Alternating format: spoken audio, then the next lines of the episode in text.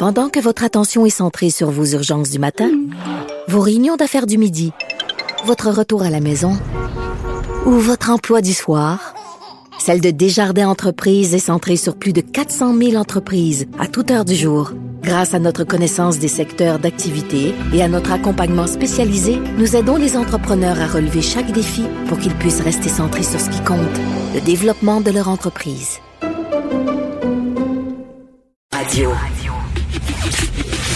Le, commentaire de Luc La Liberté, une vision américaine, pas comme les autres. Hey Luc, est-ce que tu as lu euh, le Devoir aujourd'hui, page B10, un texte de Fabien Deglise qui parle de la ligne de défense des, euh, des avocats des fameux émeutiers du 6 janvier qui ont pris le Capitole d'assaut.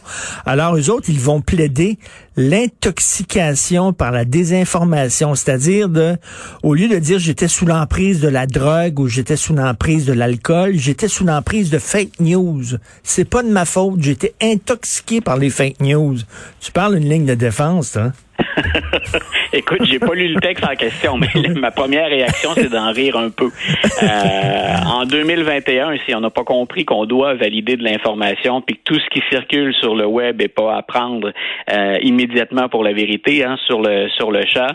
Euh, c'est, de, moi, j'ai hâte de voir où ça va, où on va mener ça. Si, si on va accorder un certain intérêt à ça ou une certaine légitimité à l'argumentaire, ou si on va, comme je l'espère, tout simplement balayer ça sous le tapis. Euh, puis tu vois, je, je, suis content que tu en parles parce que euh, j'enseigne l'histoire, mais j'enseigne aussi la, la, méthode de recherche. Et euh, une des choses qu'on fait, une des premières étapes qu'on franchit avec les étudiants, c'est de valider l'information. Hein? On le hmm. dit, c'est facile sur le web plus que jamais dans l'histoire de l'humanité de trouver de l'information.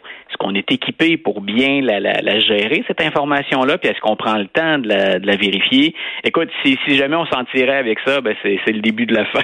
ben écoute, ça n'a pas de bon sens. Il y en a un, là, il, y a un il y a un émeutier qui s'appelle Anthony Antonio, ça s'invente pas, Anthony Antonio, alors qui a dit, je sais que j'ai l'air d'un idiot en disant ça aujourd'hui, mais j'avais foi en Donald Trump et j'ai été intoxiqué par les fake news et c'est pas de ma faute. Voyons donc, ils ont agi en toute connaissance de cause, là. Ils étaient pas intoxiqués. Non, c'est pas en plus comme s'il n'y avait pas une multitude de points de vue puis qu'on n'avait pas insisté pour dire à répétition à quel point ça pourrait être QAnon ou à quel point Trump c'est de la désinformation pure et simple. Donc on, on en a fait une politique de la désinformation, c'est la principale stratégie. Puis on a, on a encore des élus qui entretiennent cette désinformation ouvertement.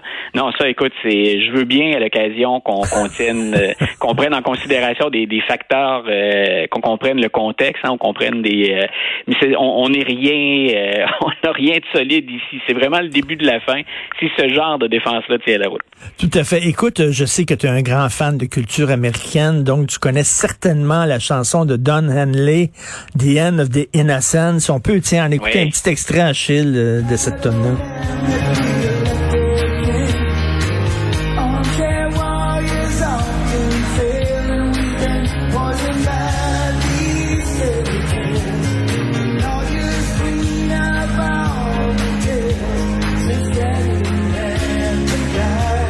This is the end of the innocence. J'ai l'impression, mon cher Luc, que c'est la chanson que les Canadiens chantent ces temps-ci avec ce qui s'est passé, euh, les restes de 215 enfants qui ont été jetés dans une fosse commune. Et on parle souvent, toi et moi, euh, des tâches qui euh, assombrissent l'histoire américaine. Et on se dit toujours, mon Dieu, on est tellement mieux ici. Hein?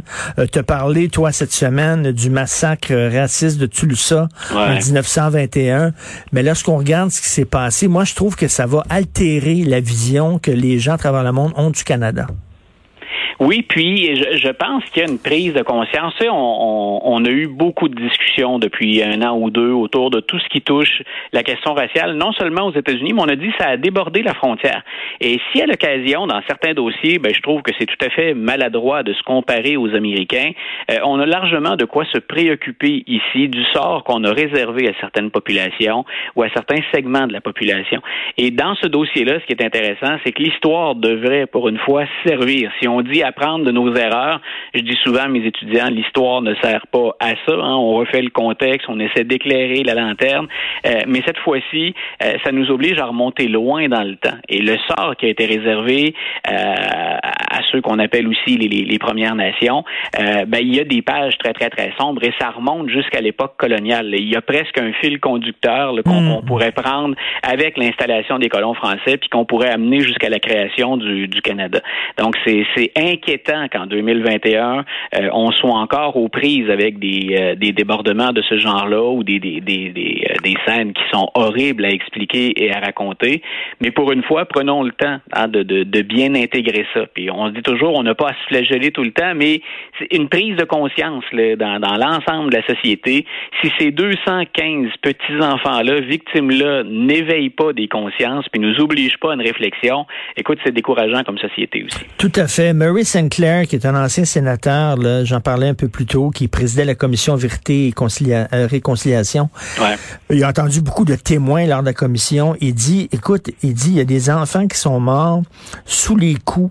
Ils sont morts de, s'être enfuis. Euh, il y a des enfants qui se sont enlevés la vie, Luc.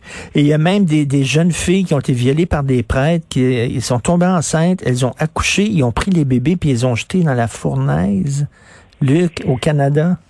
Oui, voilà. C'est, euh, je, le dis, je le dis souvent, hein, on peut se comparer avantageusement au Canada et au Québec avec une bonne partie de la planète, mais notre histoire, elle n'est pas sans, sans tâches, puis sans, sans erreurs graves, sans comportement déplorable pour lequel même une mise en contexte suffit pas à expliquer des choses ou à les justifier. Il y a, il y a aucune excuse ici pour ce qui a été fait, euh, puis pour le, le, caractère barbare des gestes qui ont, qui ont été posés.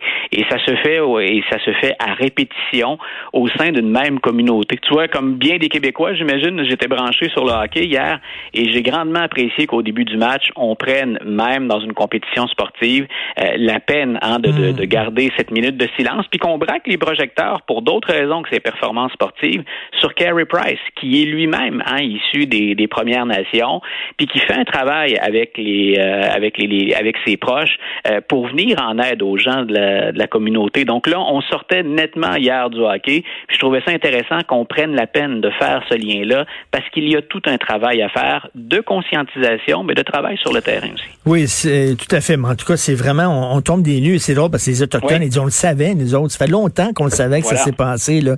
Il est temps que vous allumiez. Toi et moi, on a souvent parlé de l'affaire du déboulonnage des statuts. Euh, on était en désaccord. Euh, toi, tu me dis tout le temps, oui, mais assez de voir ça. Mets-toi dans les yeux d'un noir. Mets-toi dans les dans, dans, dans les souliers d'un autochtone. Et là, je peux te dire que, effectivement, et j'ai lu des discours de John A. MacDonald, odieux, des propos horribles sur des autochtones, des sauvages qu'on va civiliser, tu sais, ben oui, vous l'avez, parce que vous autres, vous étiez pas des sauvages, c'était des enfants dans des fournaises. Et je peux, je suis ce que tu me disais, mais toi, dans les, dans les souliers d'un Amérindien qui se promène et qui voit une statue de McDonald's.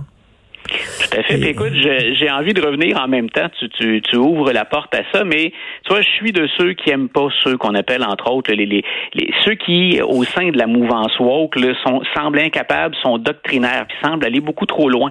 Mais ce qui me choque dans ce qu'on appelle les, les, les woke ou certains tenants, c'est qu'ils nuisent à cette cause-là. Il y a de réels problèmes à confronter. Puis quand on exagère certaines situations, je regardais dans les médias aujourd'hui, puis dans les commentaires des lecteurs, il y en a qui disent bon, c'est encore les non, il n'y a rien de woke là-dedans. Ce sont des faits ben historiques. Mais voilà, comme on a teinté les, discours ou les réactions dans les extrêmes, on dessert la, mm. cause. Cette cause-là mérite qu'on s'y attarde puis qu'on corrige la situation. Il y a, je répète, il y a, urgence, puis urgence historique.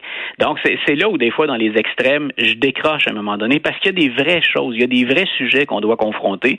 Puis tu l'as bien dit, mm. mettons-nous dans la peau hein, des représentants des, des Premières Nations, là, puis regardons les politiciens qu'on honore ou les politiques qu'on encourage encore. La loi sur les Indiens qui a été hein, controversée depuis le départ. Mettons-nous à leur place, puis imaginons ce qu'ils ont enduré, puis ce qu'ils savent depuis longtemps et qui se répète. écoute, en, terminant, tu veux me, parler là, euh, rapidement d'un dérapage de George Will. George Will, le, fameux euh, commentateur américain, là, je pense que ça fait 103 ans qu'il fait ça. Alors là, il a dérapé solide. Écoute, dimanche dernier, tu vois, on, parle de, de, de, réaction extrême, là, c'en est une. Il est sur CBS, c'est pas la, chaîne la plus engagée politiquement. George Will, ben, il a un parcours intéressant, républicain, libertarien, indépendant depuis quelques années. Euh, lui défendait avec vigueur en fin de semaine et il n'est pas le seul euh, au sein de la classe journalistique ou de, des, des, journalistes, puis des journalistes crédibles, respectés habituellement. Donc, lui a dit, écoutez, le, le, le 6 janvier 2020, c'est comparable en tout point. J'aimerais ça que ça s'inscrive dans les mémoires comme le 11 septembre 2001. Puis on va s'entendre que dans les deux cas, c'est c'est odieux ce qui s'est passé, c'est inacceptable, mais il n'y a pas de commune mesure entre les deux événements en termes de hmm. portée historique, mais en termes de fait de ce qui s'est déroulé euh, le 11 septembre 2001 ou le 6 janvier. Euh, d'encourager ça quelque part, ce genre de propos-là ou d'exagération, c'est bien montrer à quel point parfois, quand on n'aime pas hmm. Donald Trump ou le Trumpisme, on se permet aussi des exagérations et des débordements. Puis moi, je me répète, ah, ça fait deux fois que je l'ai dit ce matin, mais on dessert une cause quand on fait ça. C'est pas dans le tombant, en tombant dans le ridicule et dans l'exagération qu'on corrige les choses. Et c'est pas parce que Trump fait de la désinformation qu'il faut en faire de l'autre côté. Et j'ai trouvé ça déplorable, cette réaction-là, parce que je me dis, on va en compte des intérêts de la population américaine. Faisons la lumière sur ce qui s'est passé le 6 janvier. Ça, moi, je voudrais bien savoir ce qui s'est passé parce qu'il y a encore des zones d'ombre importantes, mais ça n'a rien à voir avec un traumatisme historique et collectif qui a été celui du 11 septembre. Mais Luc, selon toi, le 6 janvier, est-ce que c'était la fin de quelque chose, l'apogée d'un mouvement? On a tourné la page, on est arrivé au bout de ça, ou c'était au contraire le début de quelque chose, et dans un an, deux ans, on va se dire, ben oui, ben oui, ça a commencé le 6 janvier, cette affaire-là. C'est-à-dire que les, les groupes qu'on a identifiés, la mouvance, le type de fonctionnement, les sources d'information, de désinformation, c'était là avant. Moi, c'est la continuité de ce que je vois depuis que Donald Trump a été élu. Donald Trump n'a pas créé ces mouvements-là, on le sait, il n'a pas créé ces groupes-là, mais il les a comme dédouanés, encouragés. Mmh. Euh, il s'est appuyé sur eux. Et le 6 janvier, moi, c'est pas terminé. Quand on regarde sur le terrain, on en avait discuté d'ailleurs dès le 6 janvier, là, dans les journées qui ont suivi, le FBI avait dit faites attention, c'est pas fini.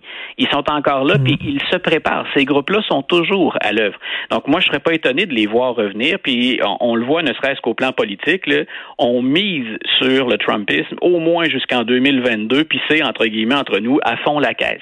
Donc ce, ce mouvement-là ne s'est pas terminé en tout cas le 6 janvier. Ouh, ça c'est inquiétant. Merci beaucoup. Toujours un plaisir de te parler, mon cher Luc. Bonne, semaine. Richard. C'est partagé comme plaisir. Salut.